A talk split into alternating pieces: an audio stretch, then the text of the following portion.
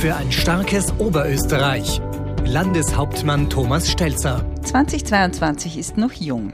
In diesem Podcast wagen Landeshauptmann Thomas Stelzer und seine beiden Gäste, Dr. Josef Baumgartner vom Österreichischen Institut für Wirtschaftsforschung und Dr. Stefan Fink, der unter anderem Professor für Finanz- und Risikomanagement an der FH Oberösterreich ist, einen Ausblick. Und zwar unter ökonomischen Aspekten. Etwa wie sich Konjunktur und Arbeitsmarkt entwickeln und wie sich Faktoren wie der Klimaschutz darauf auswirken werden.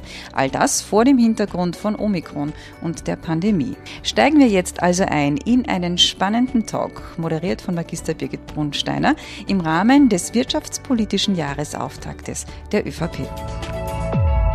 Der Beginn eines Jahres ist immer voll von großen Erwartungen, für uns persönlich, aber selbstverständlich auch für ein Land oder für den Standort Oberösterreich. In dieses Jahr 22 starten wir trotzdem wieder mit der einen oder anderen Sorgenfalte, weil wir eben mitten in einer neuen äh, Corona-Welle in dieses Jahr gehen. Trotzdem bin ich sehr zuversichtlich. Wir haben große Ziele. Wir möchten in diesem Jahr Sicherheit im umfassenden Sinn schaffen. Das trifft natürlich die Gesundheit zuvorderst. Das ist jetzt auch das Wichtigste, dass wir möglichst gut und sicher durch diese sogenannte Omikron-Welle kommen. Aber Sicherheit bedeutet auch, die Beschäftigung zu stabilisieren, bedeutet die Wirtschaft in Schwung zu halten und damit auch den sozialen Zusammenhalt im Land zu stärken.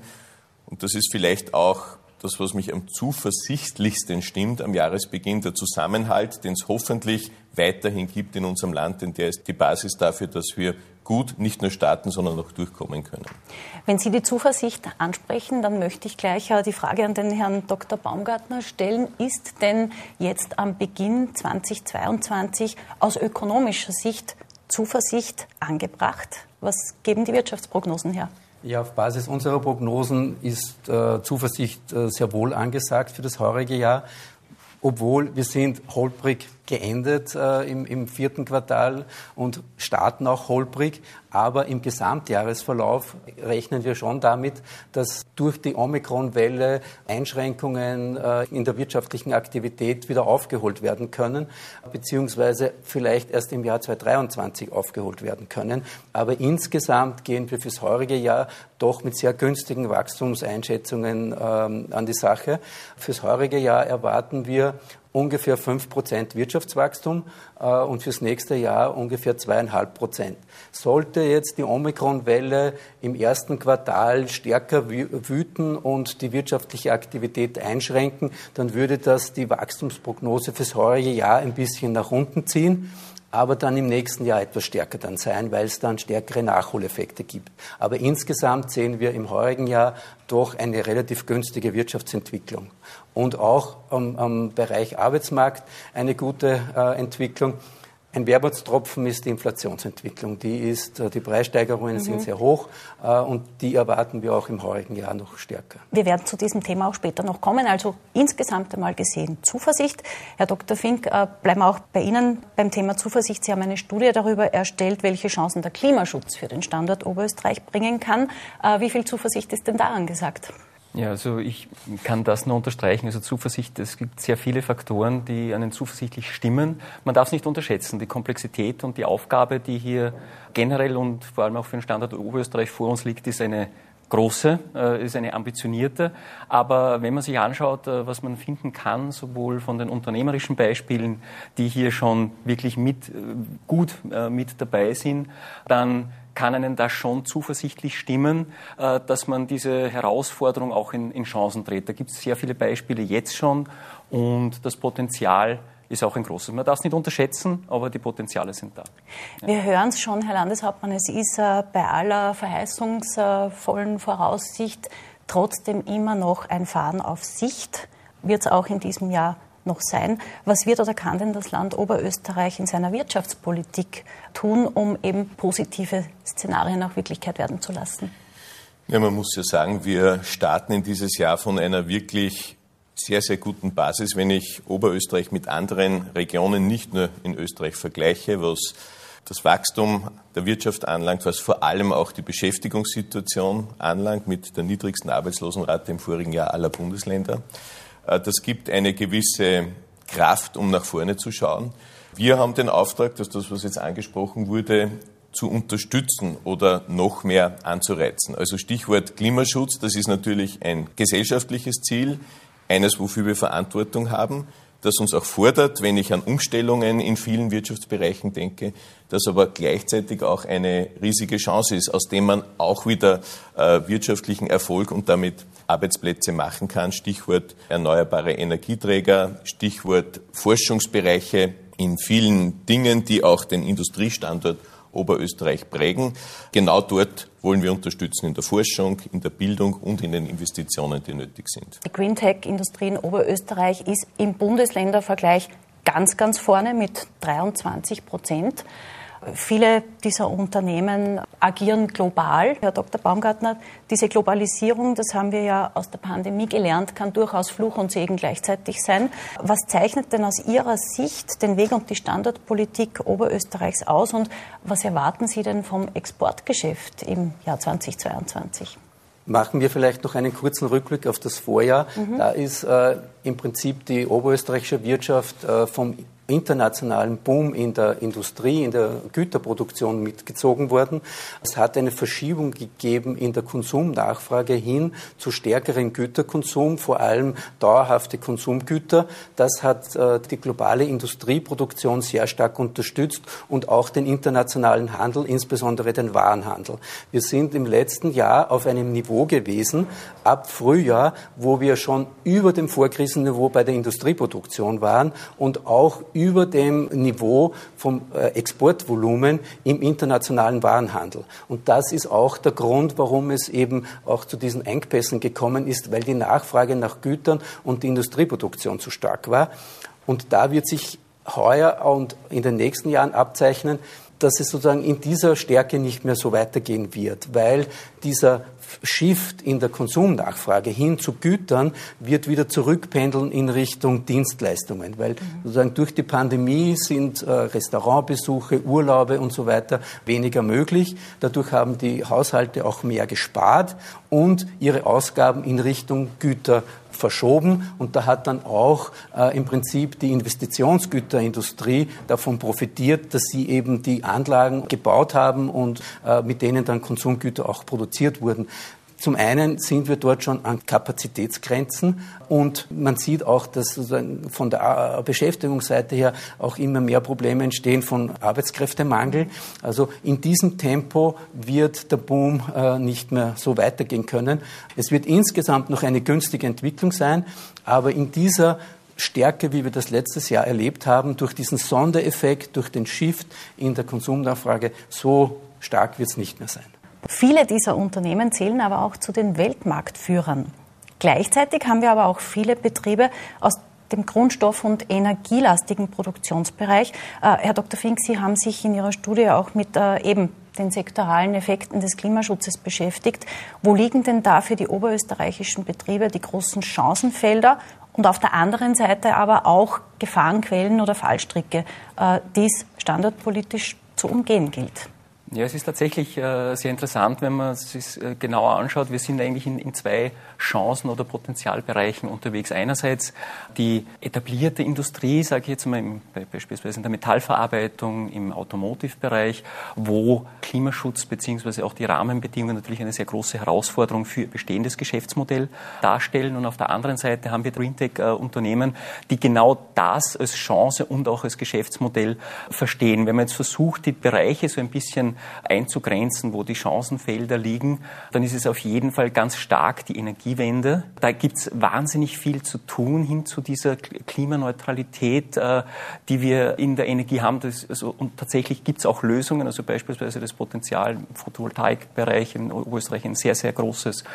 Das ist natürlich der Sektor Automotive, der traditionell ja nicht nur mit den bekannten Standorten bislang schon äh, Technologieführerschaft hat, sondern natürlich auch diese neuen Herausforderungen in dieser Transformation mitnehmen muss. Und eine Sache fällt trotzdem auch auf, der Bereich der Ressourcennutzung, also die große Überschrift die Kreislaufwirtschaft, die sehr eng verwoben ist mit dem Konzept der Digitalisierung.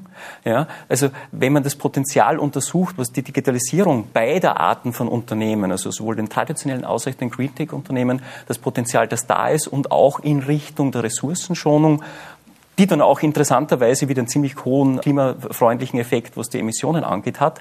Das sind immer so die, die Hauptbereiche, weil Sie gesprochen haben von den äh, Fallstricken. Wir, die Geschwindigkeit gerade in der Energiewende ist eine sehr, sehr hohe, wo wir in Österreich ja nochmal zehn Jahre schneller äh, uns äh, committed haben. Das führt natürlich äh, zu Kostenbelastungen, auch von Unternehmen. Also das darf man auch nicht schönreden. Also das ist eine Herausforderung. Da wird es wichtig sein, die Wettbewerbsfähigkeit auch im internationalen Vergleich auch, auch sicherzustellen. Mhm. So ambitioniert und wichtig auch diese Ziele sind, auf das muss man schon schauen. Äh, bei all diesen Themen, die man vorher angesprochen hat, brauche ich Know-how und brauche qualifiziertes Personal. Das ist ich würde es nicht als Fallstrick nennen, aber schon auch eine Herausforderung, das hinsichtlich Qualifikation und Arbeitsmarktpolitik auch, auch zu unterstützen.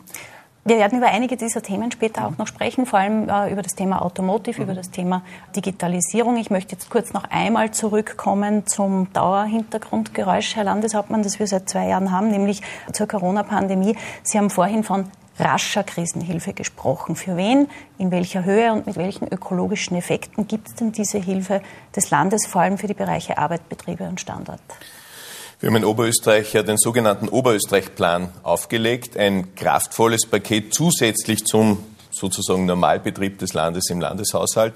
1,2 Milliarden für fünf Jahre, im heurigen Jahr alleine 186 Millionen, wo wir genau in jenen Bereichen investieren, die jetzt angesprochen wurden, wo es eine Umstellung gibt, geben muss. Wie können wir die beschleunigen?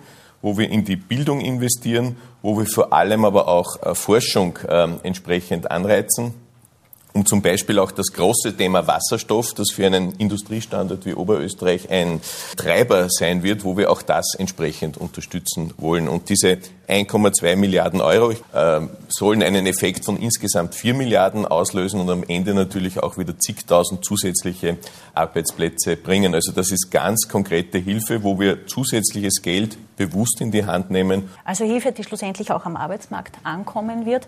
Den beschäftigt aber seit langem, eigentlich schon länger als in die Pandemie beschäftigt, das Thema Fachkräftemangel. Herr Dr. Baumgartner, und dieses Thema wird es äh, nach der Pandemie noch geben. Wie wird es dann aussehen, wenn der Arbeitsmarkt nach dem Krisenmodus wieder in den Normalmodus übergeht? Äh, in welchen Wirtschaftssektoren wird dieser Fachkräftemangel dann ganz besonders drastisch zu spüren sein? Also wir haben im Prinzip am Arbeitsmarkt aktuell zwei Problemlagen. Das eine ist im qualifizierten Bereich, dass es immer mehr einen Mangel gibt an Fachkräften und auf der anderen Seite haben wir pandemiebedingt eine Verfestigung bei der Langzeitarbeitslosigkeit. Beim Fachkräftemangel werden wir mittelfristig eigentlich das Problem haben, dass sich der meiner Meinung nach verstärken wird, weil langsam in den kommenden Jahren immer stärker. Die Boomer-Generation, das heißt die ab 1955 Geborenen bis ungefähr äh, Jahrgang 67, 70, so in dem äh, Zeitraum, in Pension gingen. Das sind gut ausgebildete Personen mit langen Berufskarrieren. Und was nachkommt, sind relativ geburtenschwächere Jahrgänge. Also das heißt, diese Lücke, die wird sich immer stärker auftun. Und da werden die Unternehmen gefordert sein und auch die öffentliche Hand, hier Unterstützungen zu leisten in Form, dass zum einen ältere Beschäftigte länger im Arbeitsbereich bleiben und auch die Erwerbsquote der Frauen sich erhöht. In Österreich haben wir eine der höchsten Teilzeitquoten in ganz Europa, über ungefähr 50 Prozent. Äh, da gibt es noch Möglichkeiten und Potenziale, die ausgeschöpft werden können. Aber da müssen auch Anreize geboten werden und auch Unterstützungen geboten werden, dass es die Betreuungsmöglichkeiten gibt für Frauen äh, und auch äh, sozusagen Anreize für ältere Arbeitnehmerinnen und Arbeitnehmer, dass sie im Job bleiben. Und da muss man auch flexibel sein, dass man sozusagen hier diesen Übergang gleitend äh, darstellt. Aber das sind die Potenziale, weil in den letzten Jahren ist die zusätzliche Arbeitsnachfrage durch ausländische Arbeitskräfte zum Großteil befriedigt worden.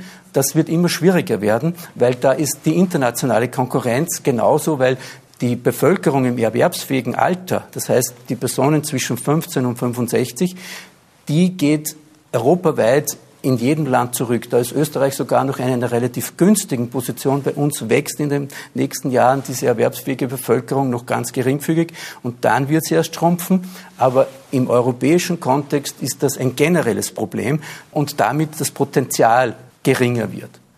Wir haben aber noch einen zweiten Effekt, der da ein bisschen entgegenwirkt. Das ist die Digitalisierung.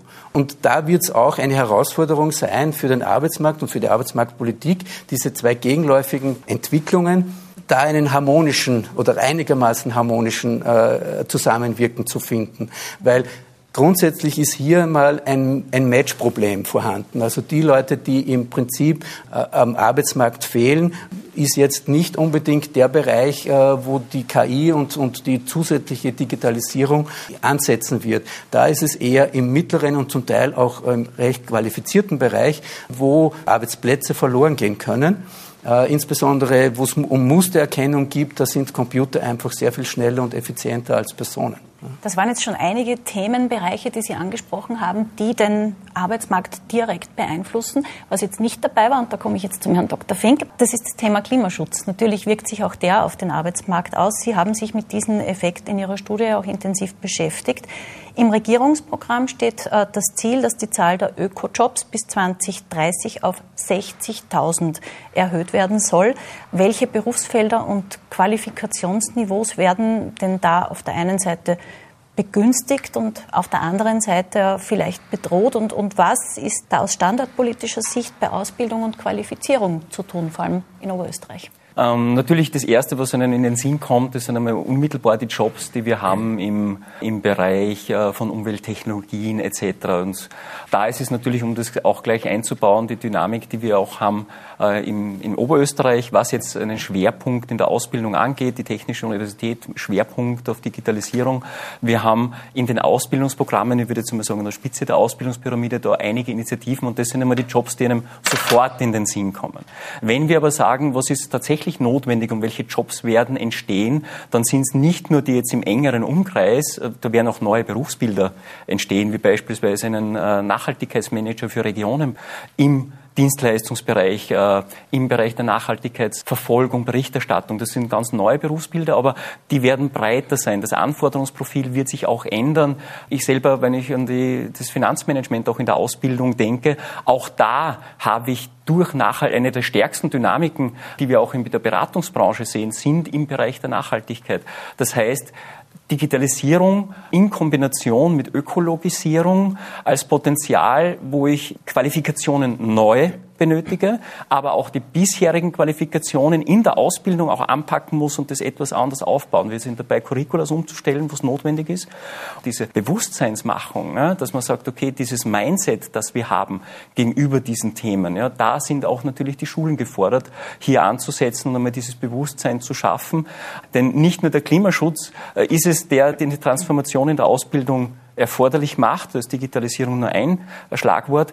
Aber das ist eine notwendige Voraussetzung, dass diese Klimaschutzaufgabe gelingen kann. Ja, und da haben wir, haben wir wirklich viel zu tun.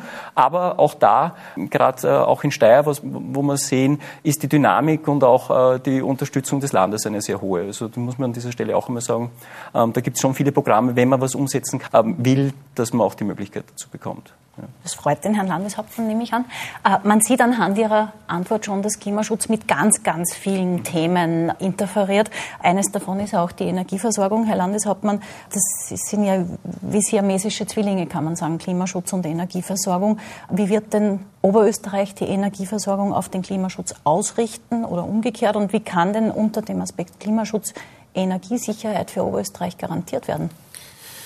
Energiesicherheit ist natürlich gerade für den Standort Oberösterreich, ich würde sagen im Vergleich zu anderen, noch einmal um eine Dimension stärker im Fokus, weil ein so energieintensiver Industriestandort wie der unsrige da natürlich auch weiterhin einen Riesenbedarf hat. Ich würde sagen, wir haben da auch einen gewissen Stadtvorteil. Oberösterreich ist ein Land der Wasserkraft, also ein ganz massiver Teil äh, der erneuerbaren Energie ist bei uns bisher schon gut genutzt und ausgebaut. Dort können wir noch weitergehen. Es gibt nicht mehr die Riesenpotenziale, aber es gibt noch welche. Äh, wir haben, das wurde schon angesprochen, im Bereich der Sonne riesige Potenziale. Darum haben wir uns auch vorgenommen, bis ans Ende dieses Jahrzehnts das Aufkommen der Energie aus der Sonne mit mittels Photovoltaik zu verzehnfachen dient der Energie, dient dem Klimaschutz, wird aber auch wieder zusätzliche Unternehmensschübe oder Arbeitsplätze bringen. Und ich habe es vorhin schon angesprochen, natürlich ist das Thema Wasserstoff, das viele beschäftigt. Wir haben ja hier am Standort ein großes Forschungsprojekt, eines, von dem wir uns auch äh, einiges erwarten. Aber die Energie steht natürlich im Mittelpunkt. Und wir wollen ja ganz massiv zu dem äh, Thema, das sich Österreich gesetzt hat, klimaneutral zu werden bis ins Jahr 2040, auch durch diese Schwerpunktsetzung beitragen. Wenn wir noch einmal auf die Studie vom Herrn Dr. Fink äh, schauen, so quasi unterm Strich, was äh, wird denn der Klimaschutz für den Standort Oberösterreich bringen? Ähm, Sie haben es vorher angesprochen. Das isolierte Betrachtung ja, durch diese äh, Verbindung ist, ist sehr, sehr schwierig. Ich möchte vielleicht einen kleinen Überblick geben. Alleine in der Energiewende gibt es eine, eine Studie der, der Universität Linz äh, zu dem Thema, was Erneuerbare tatsächlich auch bringen kann an Beschäftigung. Wir sprechen hier alleine von Oberösterreich, also bis zum Jahr 2030 ungefähr von sieben Milliarden Euro, die damit an Wertschöpfung äh, realisiert werden können. Die Studie spricht von 17, äh, über 17.000 Jobs äh, pro Jahr, die geschaffen bzw. erhalten werden können damit. Und ich glaube, das unterstreicht auch nochmal wirklich also dieses Energiethema für Oberösterreich. Wenn wir Mobilität betrachten, ist die Auswirkungen des Automotive-Sektor ähm, isoliert betrachtet auf österreichischer Ebene spricht man von plus 5 bis plus 10.000 Jobs, aber ganz wichtig ist es, das nicht isoliert zu betrachten, sondern man muss die andere Variante sehen. Wenn man nämlich diese Transformation nicht mitgeht, ja, hat man keine Neuschaffung, sondern dann kommt es zu massiven Freisetzungen. Und alleine die Erhaltung der Beschäftigten mit einem etwas anderen, wahrscheinlich werden es, werden andere Produkte sein, äh, die wir herstellen, aber das Know-how, das da ist, die Beschäftigten, die Erhaltung auch mit Berücksichtigung der Transformation ist ein wichtiges Thema. Und last but not least, weil es angesprochen wurde, auch der Wasserstoffbereich. Also selbst im Wasserstoffbereich gibt es eine Untersuchung bis 2030 eine Wertschöpfung von 300 Millionen Euro und für Österreich ungefähr 5000 Arbeitskräfte. Ähm, also Photovoltaik, die Energiequelle, Wasserstoff, der Energieträger bis hin natürlich zu den Industrieanlagen, die natürlich äh, angesprochen sind. Ähm, das muss im, im Paket passieren. Und last but not least natürlich die Kreislaufwirtschaft, äh, die vorher angesprochen wurde. Auch da gibt es Untersuchungen, äh, dass bis zum Jahr 2030 wir da von 10.000 Beschäftigten sprechen für Österreich, äh, die man hier heben kann. Sie sehen, es gibt nicht die eine Zahl. Da wäre ich auch sehr vorsichtig. Ähm, aber wir sehen da die Potenziale und ganz wichtig, in der Diskussion betrachtet man immer auch die andere Seite, ja, nämlich die Kosten der Nichtaktivität. Und das kann man sich nicht leisten. Ja. Das bringt mich jetzt zum Herrn Dr. Baumgartner und äh, zu Ihrem äh, Kernthema, nämlich zum Gesamtblick auf die Volkswirtschaft. Die Inflationsrate in Europa, aber auch in Österreich ist auf einem Rekordhoch. Viele befürchten äh, eine Preisspirale nach, äh, nach oben, andere eine gefährliche Kombination aus Inflation und Stagnation. Wäre es jetzt nicht schon langsam an der Zeit, äh, für die Europäische Zentralbank den Leitzins anzuheben? Damit die Teuerungsrate eingebremst wird? Oder ist es nicht derzeit so, dass Bürger und Sparer regelrecht enteignet werden? Na, die Frage hat jetzt zwei Aspekte. Das eine ist sozusagen die Inflation und das zweite ist sozusagen die Geldpolitik. Lassen Sie mich mit der Inflation beginnen. Also der Treiber der Inflation war im heurigen Jahr und wird auch im kommenden Jahr noch sein, äh, insbesondere Energie. Ja, das war bis jetzt Mineralölprodukte aufgrund äh, hoher Preissteigerungen beim Rohöl. Und die sieht man relativ schnell, fast im selben, in derselben Woche. Wenn die Rohölpreise steigen, dann äh, steigen auch die Preise an der Zapfsäule. Das wird abgelöst im Laufe des Jahres äh, von, von Gas und Strom. Ja, also da gibt es Verzögerungen, aber am europäischen Markt haben sich die Gaspreise ja verfünf, versechsfacht gegenüber dem Jahresbeginn. Das wird sich im Laufe des Jahres auch äh, bei den Konsumenten widerspiegeln. Äh, es sind ja schon angekündigt, dass es hier zu Tarifanpassungen kommt. Da ist Oberösterreich in einer günstigen Lage, weil die Energie AG äh, angekündigt hat, das erst äh, ab 2023 zu machen. Und da wird man dann sehen, wie sich dann der Gasmarkt entwickelt. Vielleicht entspannt er sich damit, äh, bis dahin und dann sind diese Preissteigerungen in dem Ausmaß, wie es jetzt zum Beispiel ab Februar in, in der Osthälfte äh, Wien, Niederösterreich, Burgenland passieren wird, hoffentlich nicht so hoch. Aber das sind im Prinzip die Treiber. Ja? Und der zweite Treiber neben der Energie ist der Bereich von Konsumgütern. Das habe ich vorher schon angesprochen, da hat es einen sehr starken Boom gegeben. Die Rohstoffpreise sind in die Höhe gegangen und die Vorproduktpreise, Chipmangel ist da nur ein Stichwort.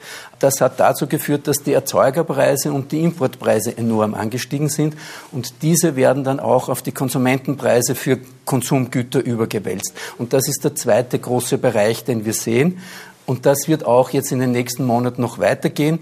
Aber wir rechnen schon damit, dass sich im Laufe des Jahres äh, die Lieferengpässe äh, sozusagen zumindest teilweise entspannen und dadurch dieser Preisdruck geringer wird. Und dann hat man den Effekt von der Inflationsberechnung, dass man das immer sozusagen vom aktuellen Monat zum Vorjahresmonat berechnet.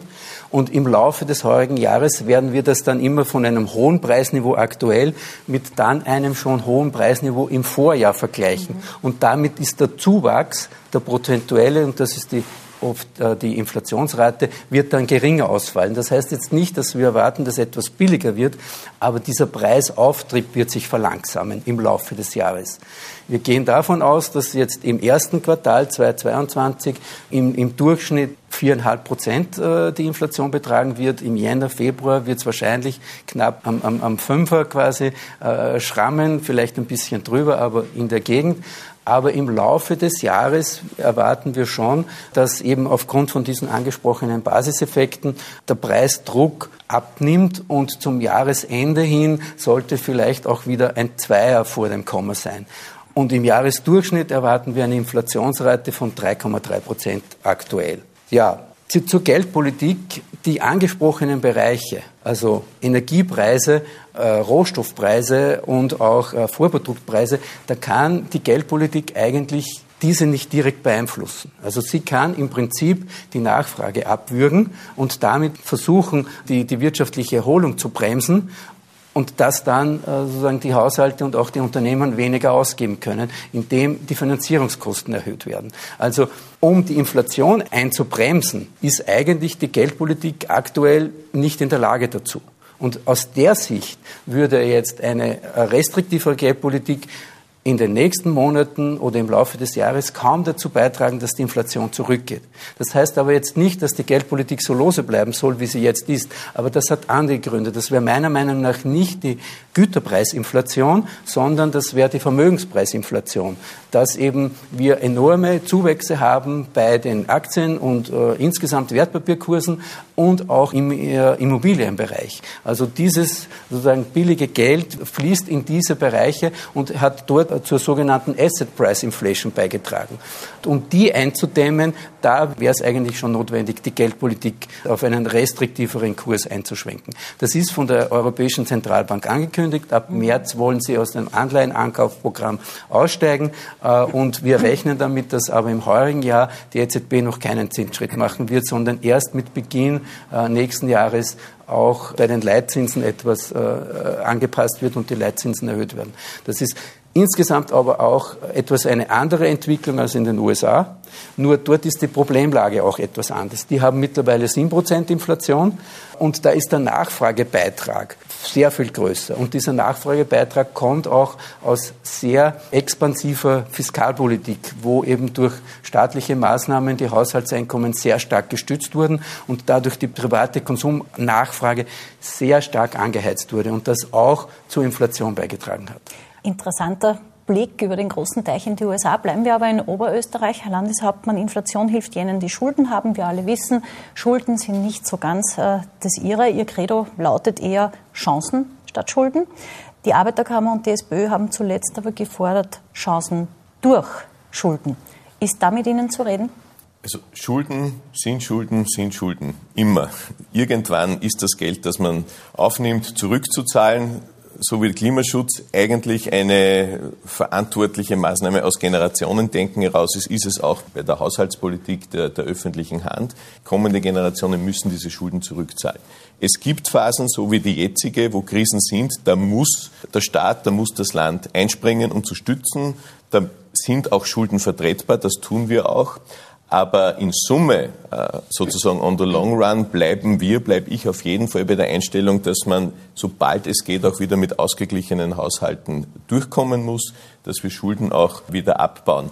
Man sieht es ja jetzt, wir können deswegen zum Beispiel so einen Oberösterreich-Plan auflegen, relativ schnell, schneller als andere, weil wir eben in den Jahren davor, als es gut gegangen ist, Schulden abgebaut haben. Innerhalb von zwei Jahren eine halbe Milliarde Schulden.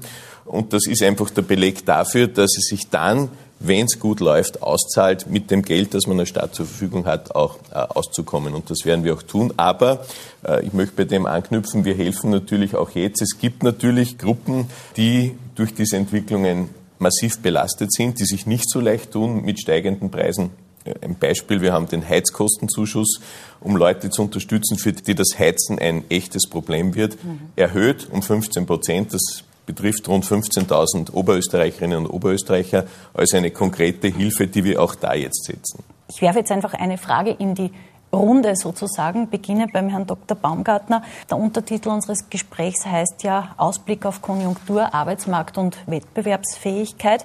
Jetzt aber mal ganz global und, und vielleicht sogar auch umgekehrt gefragt, wo liegen denn Ihrer Einschätzung nach die größten Gefahren für die Wettbewerbsfähigkeit des Standorts Oberösterreich? Im Prinzip äh, hat sich ja in den letzten Jahren gezeigt, also, dass die Wettbewerbsfähigkeit in Oberösterreich, insbesondere in der, in der Industrie, sehr hoch ist. Also sie können am Weltmarkt bestehen und das hat sich eben auch durch die Wirtschaftspolitik in den letzten Jahren gezeigt und auch die enge Verzahnung von Fachhochschulen, HTLs und äh, Industriebetrieben in Oberösterreich, die ist sozusagen beispielgebend und da würde ich jetzt unmittelbar eigentlich sehen, dass Oberösterreich da sehr gut aufgestellt ist.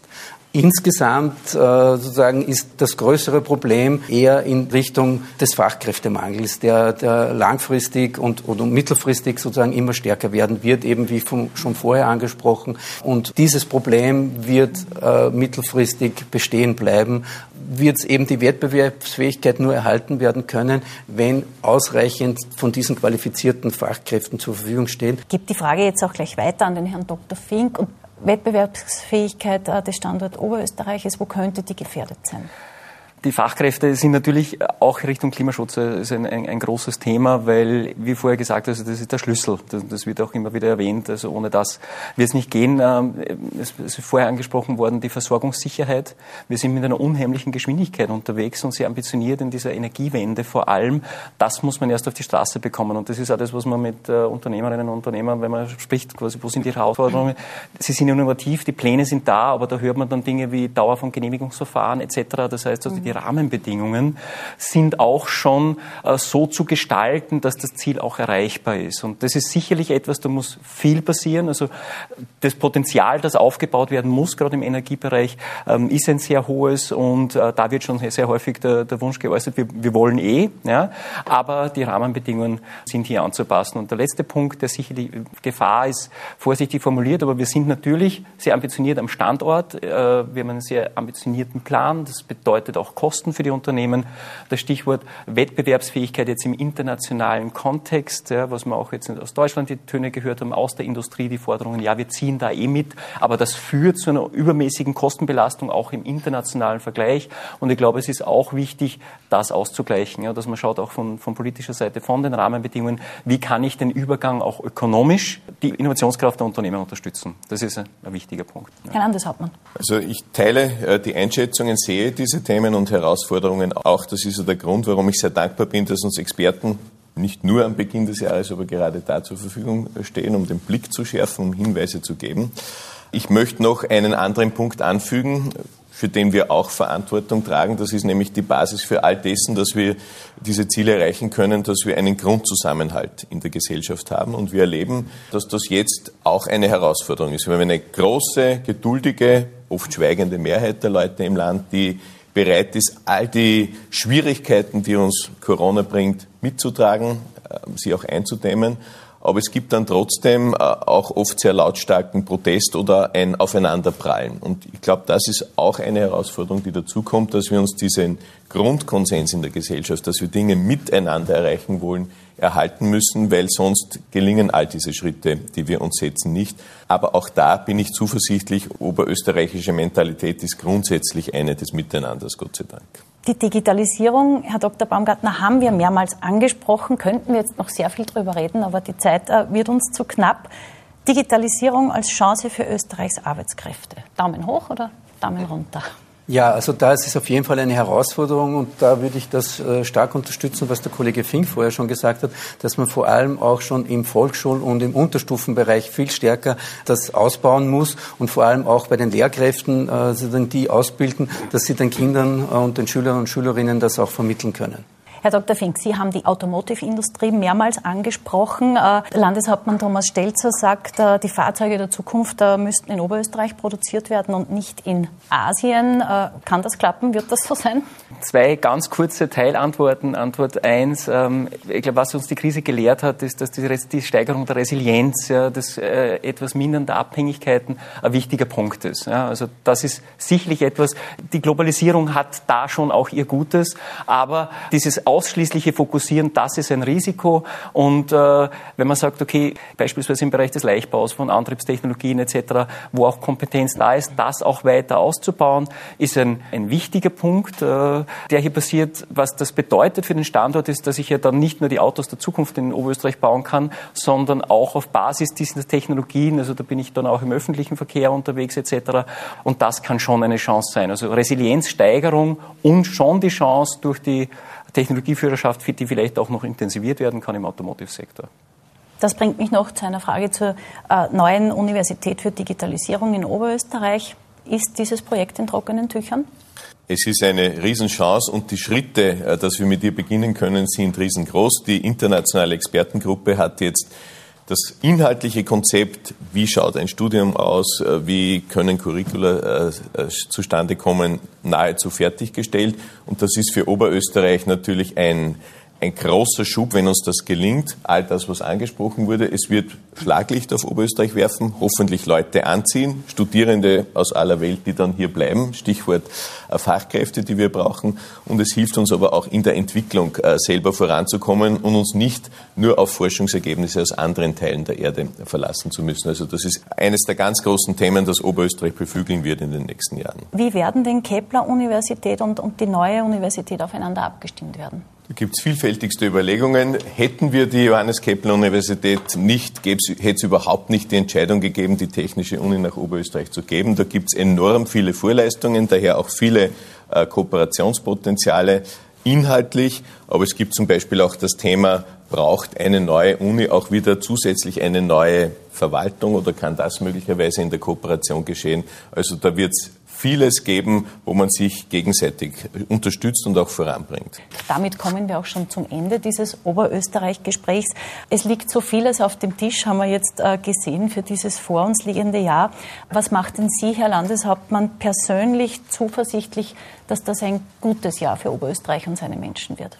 Erstens mal, dass wir ein starkes Grundgerüst in Oberösterreich haben. Darüber haben wir heute auch schon gesprochen. Wir starten ja nicht bei Null, sondern wir starten auf einem sehr, sehr starken äh, Fundament. Eines, das auch in die Breite geht. Wir haben heute da und dort über Industrie gesprochen, aber Oberösterreich ist ja ein breit gefächerter und deswegen auch so fester Standort, weil wir quer durch die Regionen und durch die verschiedenen äh, Felder stark aufgestellt sind, klein, mittel, groß. Mich macht auch zuversichtlich, dass wir nicht irgendwie ins Jahr starten, sondern dass wir uns auch die Dinge herlegen, von Experten beraten lassen, uns auch große Ziele vornehmen.